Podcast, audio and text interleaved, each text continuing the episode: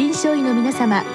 入気の論剤のパイオニア恐林製薬がお招きするドクターサロンにどうぞ。今日はお客様に恐林大学皮膚科学教室教授大山学さんをお招きしております。サロンドクターは順天堂大学客員教授池田志学さんです。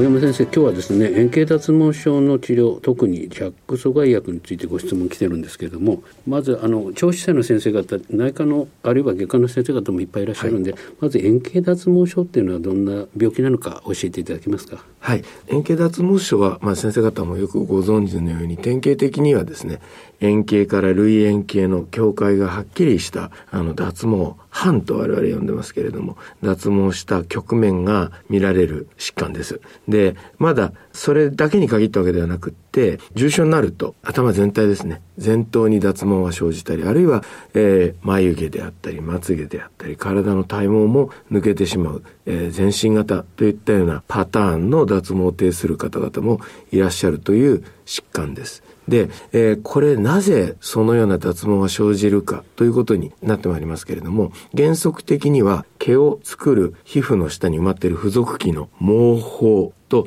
呼ばれる部分に対する細胞障害性の T リンパ球を主体とする自己免疫応答による組織障害の結果であるということが分かっています。この成長期の毛包の根元ですね。あの、膨らんでるので、毛キューブ、毛の玉の部分っていうふうに言うんですけど、その周りにですね、自己免疫応答の細胞が集まってきて、組織を犯す。そのために毛がうまく作れなくなって、毛が抜けてしまうというのが円形脱毛症という疾患になります。ということは、まあ、発症基準としては、やはり自己免疫のようなことが考えられてるんでしょうか？はい。まあ、今、いろいろな円形脱毛症に関する研究で非常に進んでいるんですが、あの、家族歴があるような方もいらっしゃるということが分かっていますし、アトピー性皮膚炎とかですね、そのいわゆるジェネティック以外の合併しやすい疾患があるということも分かっていますので、そういったなりやすい、疾患になりやすい素因を背景として、まあ、何らかの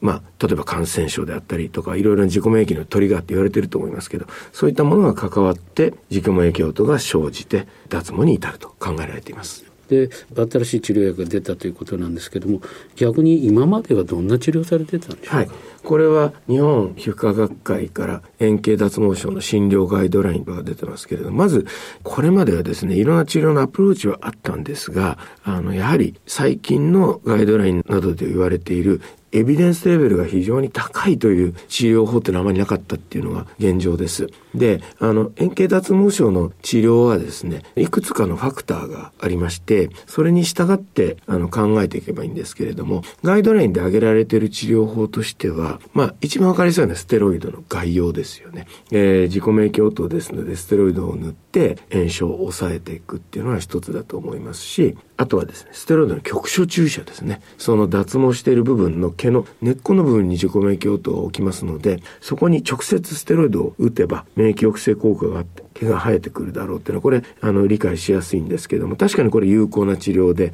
かなり走行しますけれども、やはり脱毛の面積が大きくなってくると、えその部分に全部注射していくっていう形になるのは大変ですので、これもリミットがあります。で、その他の治療法としては、これ、あまり一般的ではないですし、皮膚科の施設でも実施できるのは、専門的に脱毛症をやっているような施設がメインになってくると思いますけれども、えー、局所免疫療法という、ちょっと特殊な治療法があります。これは、主に慢性期、つまりバサバサ抜けてるんじゃないけれども、症状が固まってしまったような、ちょっと慢性に脱毛を遷しているような方々が適用になってくる面積の広いですね、あの治療法なんですけれども、えー、頭にですね、人工的にかぶれを起こさせて、そのかぶれによる免疫変調効果で自己免疫応答を制御していくと。こういったような治療法もございます。まあ、要するにエビデンスレベルが低かったわけですよね。そね。ここでこのジャック阻害薬による治療法が出てきたんですけれどもどのような症例に使うのかということと、はい、それからどんな検査をしてですね合併症を防ぐかということなんですけれども、はい、そのあたりいかがですか？はい、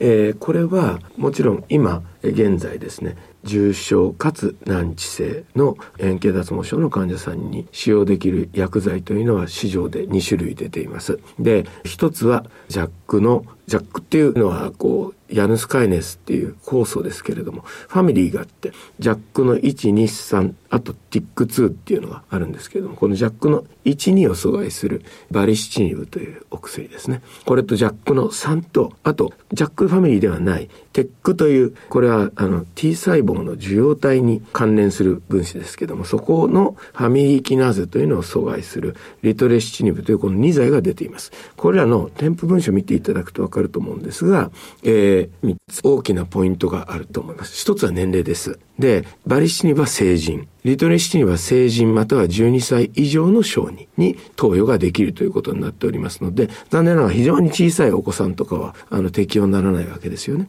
もう一つが脱毛面積です。おおむね50%以上、えー、頭部の脱毛がしていること。それから、これ非常に重要なポイントなんですけれども、自然警戒が見られない。で、しかも半年ぐらいは治療頑張ったんだけど、自然警戒が見られないと。ような方々が適用になるということになっております。で、この自然経過が見られないっていうのはとっても重要なポイントで、円形脱毛症って、あの、自然に治ってしまうっていうのはかなりの患者さんが経験するんですね。で、これは、たとえ前頭が急速にやられるような、急速進行性のものでも、あの、無治療でですね、自然経過する患者さんがすごく多くはないんだけど、一定いらっしゃるっていうことがありますので、目の前の患者さんが広範囲に脱毛してるだけでは、処方してはいけないということになります。やはり経過をしっかり見て、見極め、その患者さんは自然経過してこないということを見て、えー、それで処方できると。で、これはあの、それぞれのコンポーネントをですね、あの、症状表記に書いていただかないと、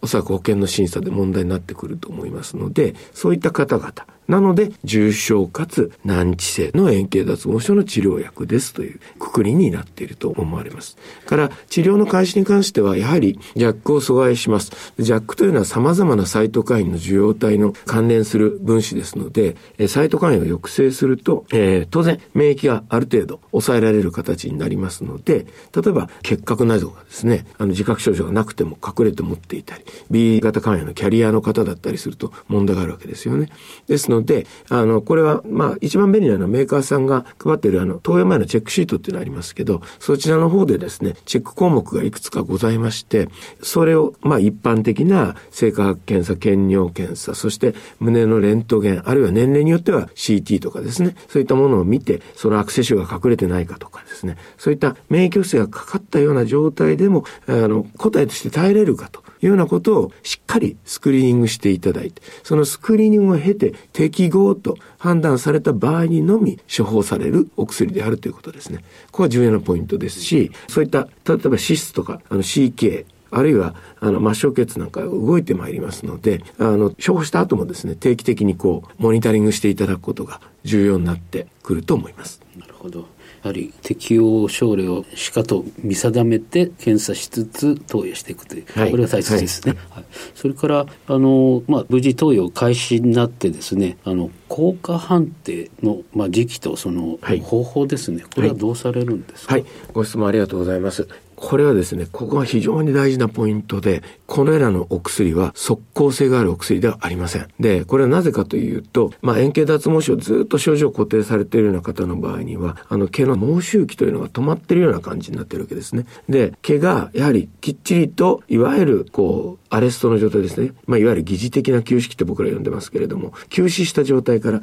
成長期に入って、で、毛を作り出して、頭皮から毛が見えてくるというには、しばらく時間がかかります。例え免疫抑制が解除されたとしてもですね、薬剤で。で、あの、評価はやはり発毛によるんですね。で、あの、我々は、え、その発毛の面積というのを、セビアリティオブアルペチアトゥール、スコアです。サルトスコアっていうのがありまして、そのサルトスコアっていうのは大体脱毛の面積を算定するんですけども、それをモニタリングしていくことで、えー、どの程度発毛してきたか。あるいは眉毛、まつ毛はまた他の尺度がありますけど、簡単に平たく言ってしまうと、どのぐらい脱毛が改善したかと。ギャップを目安にするんですけど、そういったもので効果判定をしてまいります。で、重要なのは有効性が見えてくるっていうのにはしばらく時間がかかるってことと、これ様々な反応を示す方がいらっしゃるのでバリエーションがありますけれども。で、一応ですね、我々が目安にしているのが臨床試験で主要評価項目となっていた部分の日にちで、これがバリシチニブが投与開始後36週、リトレシチニブで投与開始後24週ということになっています。なるほど。じゃあその辺の時期に評価してそして、えー、そのスコアが改善されているっていうのを確認するとそこからまた継続していくということですね。はい、それであのまだちょっとデータないと思うんですけれどもこの治療法ですね続けた後に終了できるようなことはあるんでしょうはい。これはですね他の自己免疫性疾患でも先生方よくご存知のことだと思いますけれどもまだあのデータ自体は先生おっしゃったようにないんですけれどもやはり理論的に言うと免疫応答を持続的に抑えないとですね症状改善が維持できないというのが理論です。でこれはですね実際に今臨床試験の部分でデータをま集めてるところだと思うんですけれどもまあ、ゆくゆくは、こう、学術的な論文の形になって出てくると思うんですけれども、あの、やはり、個人的な経験で言わせていただくと、やはり、えー、例えばバリシチニブを高容量、まあ、4ミリ錠と2ミリ錠がありますけれども、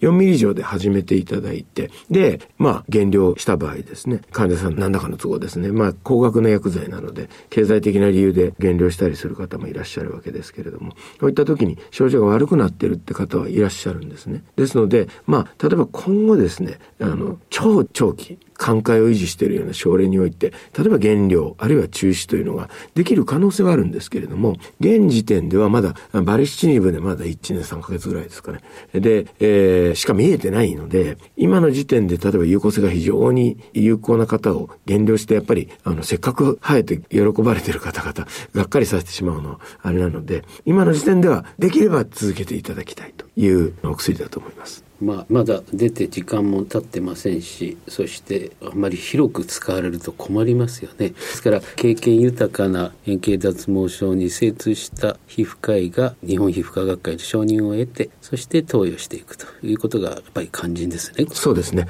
このお薬に関しましては日本皮膚科学会の脱毛症治療安全性検討委員会という委員会がございますけどそちらの方から安全使用マニュアル両薬剤とも出されておりますので、そちらにですね、あの、処方で管理医師の要件とかですね、あの、実施できる施設の要件とかですね、記載されておりますので、そちらをぜひ参照していただいて、まあ、安全性を担保しながら、そして適切に患者さんに処方されるべき薬剤だというふうに考えます。どうもありがとうございました。